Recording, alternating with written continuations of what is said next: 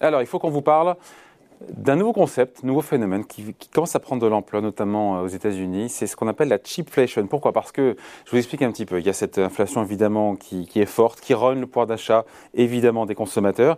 Et donc ceux qui fabriquent des aliments, des denrées alimentaires, les distributeurs, ils doivent s'adapter pour ne pas que, évidemment, leur marge soit euh, rognée. On a connu la shrinkflation. Eh bien, il y a un nouveau phénomène qui est en train de prendre, euh, de voir le jour, qui pourra avoir des conséquences un petit peu inquiétantes sur notre santé. C'est la cheapflation. Bonjour John. Bonjour David. John Plassard pour la Banque Mirabeau.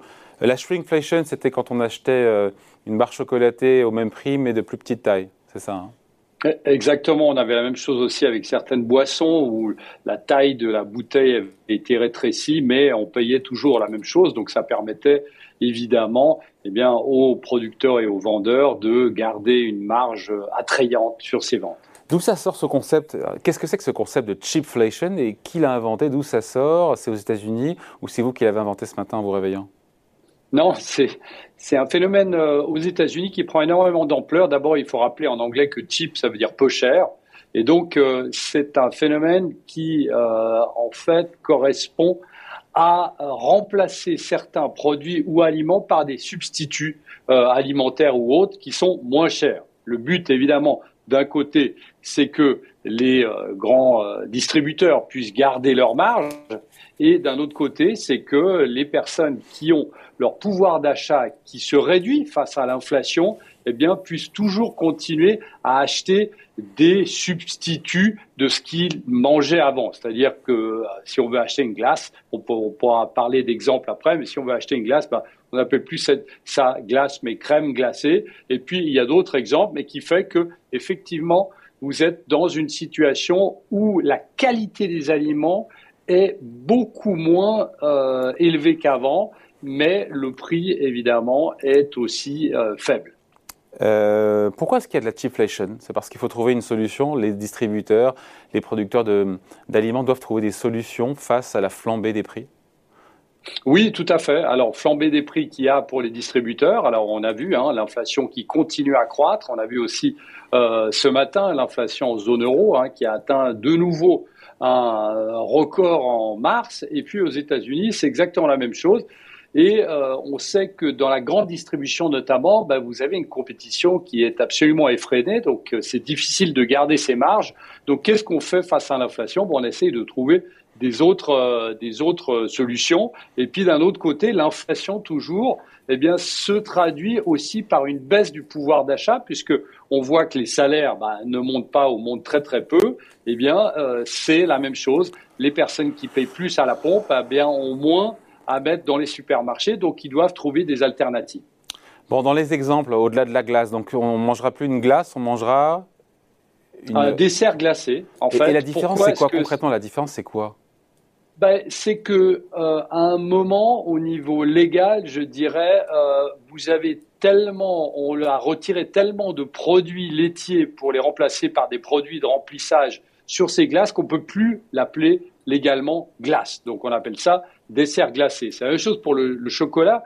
Aux États-Unis, euh, vous avez des barres de chocolat qu'on appelle maintenant des barres chocolatées ou aromatisées au chocolat. Il y a d'autres exemples qui sont un peu plus effrayants, mais qui sont réels, puisque je l'ai vu moi-même aux États-Unis, c'est que, par exemple, le, parmesan, donc le fromage râpé, eh bien, vous l'appelez fromage râpé, mais vous avez de plus en plus de cellulose. Donc, c'est-à-dire vous avez du bois fondamentalement. Vous allez me dire c'est incroyable, mais c'est de la crème ou du, l'extrait de bois qui est tout à fait légal puisque c'est quelque chose qu'on peut ingurgiter, mais évidemment, ça n'a pas les mêmes goûts, ça n'a pas les mêmes proportions que ce qu'on avait par le passé, et ce qui permet évidemment d'avoir des produits qui sont toujours aussi peu chers, je dirais, mais surtout à la grande distribution, de garder leur marge.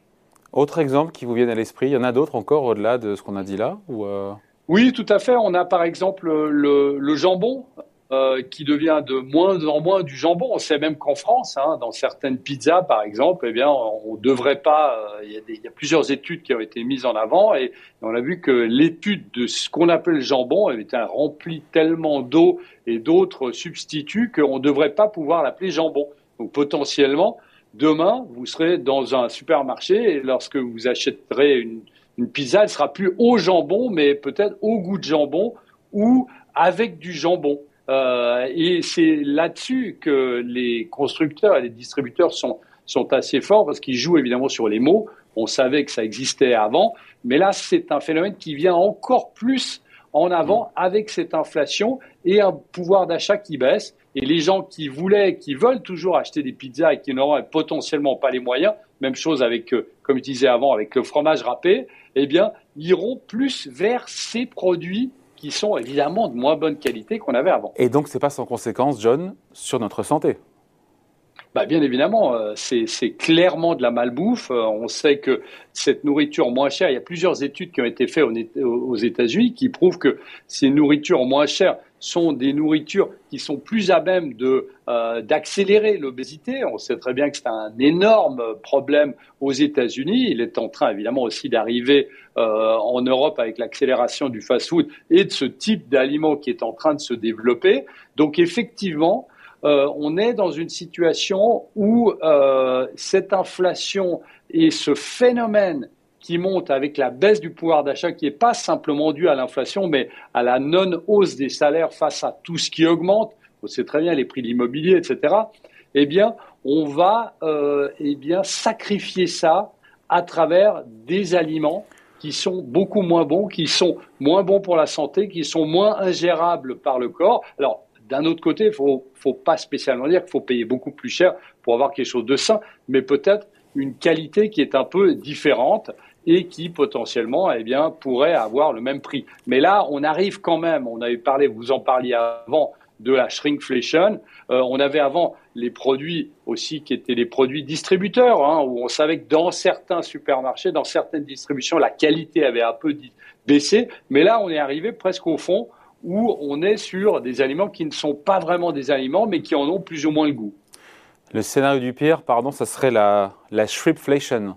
On se prend la shrinkflation avec la cheapflation. Alors oui, là ce serait. Je rigole, mais c'est pas drôle en fait. Hein. Non, ce serait, ce serait le pire. Mais on voit, on voit en fait, euh, vous savez, on parle beaucoup de ces chiffres chaque semaine, des chiffres de l'inflation, etc., des conséquences pour l'économie.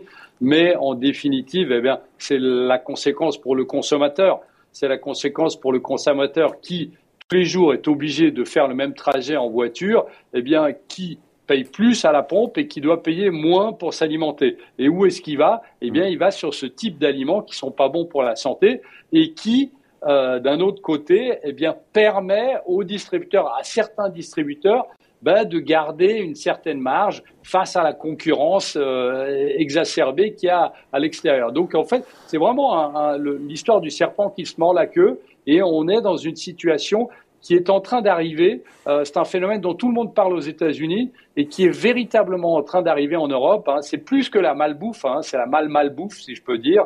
Et, et c'est ce, malheureusement, ce dont on va parler ces prochaines semaines et ces prochains mois. Ouais, je rappelle que sur l'inflation en France, ce n'est pas le sujet du jour, hein, mais sur les 4,5 euh, qu'on a, ou même en Europe, la moitié de l'inflation, de cette hausse d'inflation, vient évidemment de l'énergie. Quand on regarde sur l'alimentaire, ça progresse, mais ça progresse évidemment pas de 30% sur un an, mais de 2 à 3%. Ce qui est beaucoup, hein, mais je veux dire, voilà, le gros en Europe de la hausse des prix vient de la moitié, pour moitié de l'énergie. Hein. Oui, alors, vous avez tout à fait raison, David, mais il faut, il faut juste rappeler une chose, c'est que cette accélération de l'alimentation peut aussi arriver avec euh, la, la, crise qu'on a, la guerre qu'on a en Ukraine, puisqu'on sait que les exportations de blé, les exportations de pas mal d'aliments dont on dépend dans les supermarchés, de l'huile exactement, eh bien, euh, c'est un phénomène qui peut arriver très rapidement. Et évidemment, les distributeurs vont, devront euh, bah, faire passer la hausse des prix euh, alimentaires sur le consommateur final ou aller vers ce cheap fléchage. Merci beaucoup. Explication, euh, analyse signée John Plassard. Merci John pour la Banque Mirabeau. Salut. Merci David. Ciao.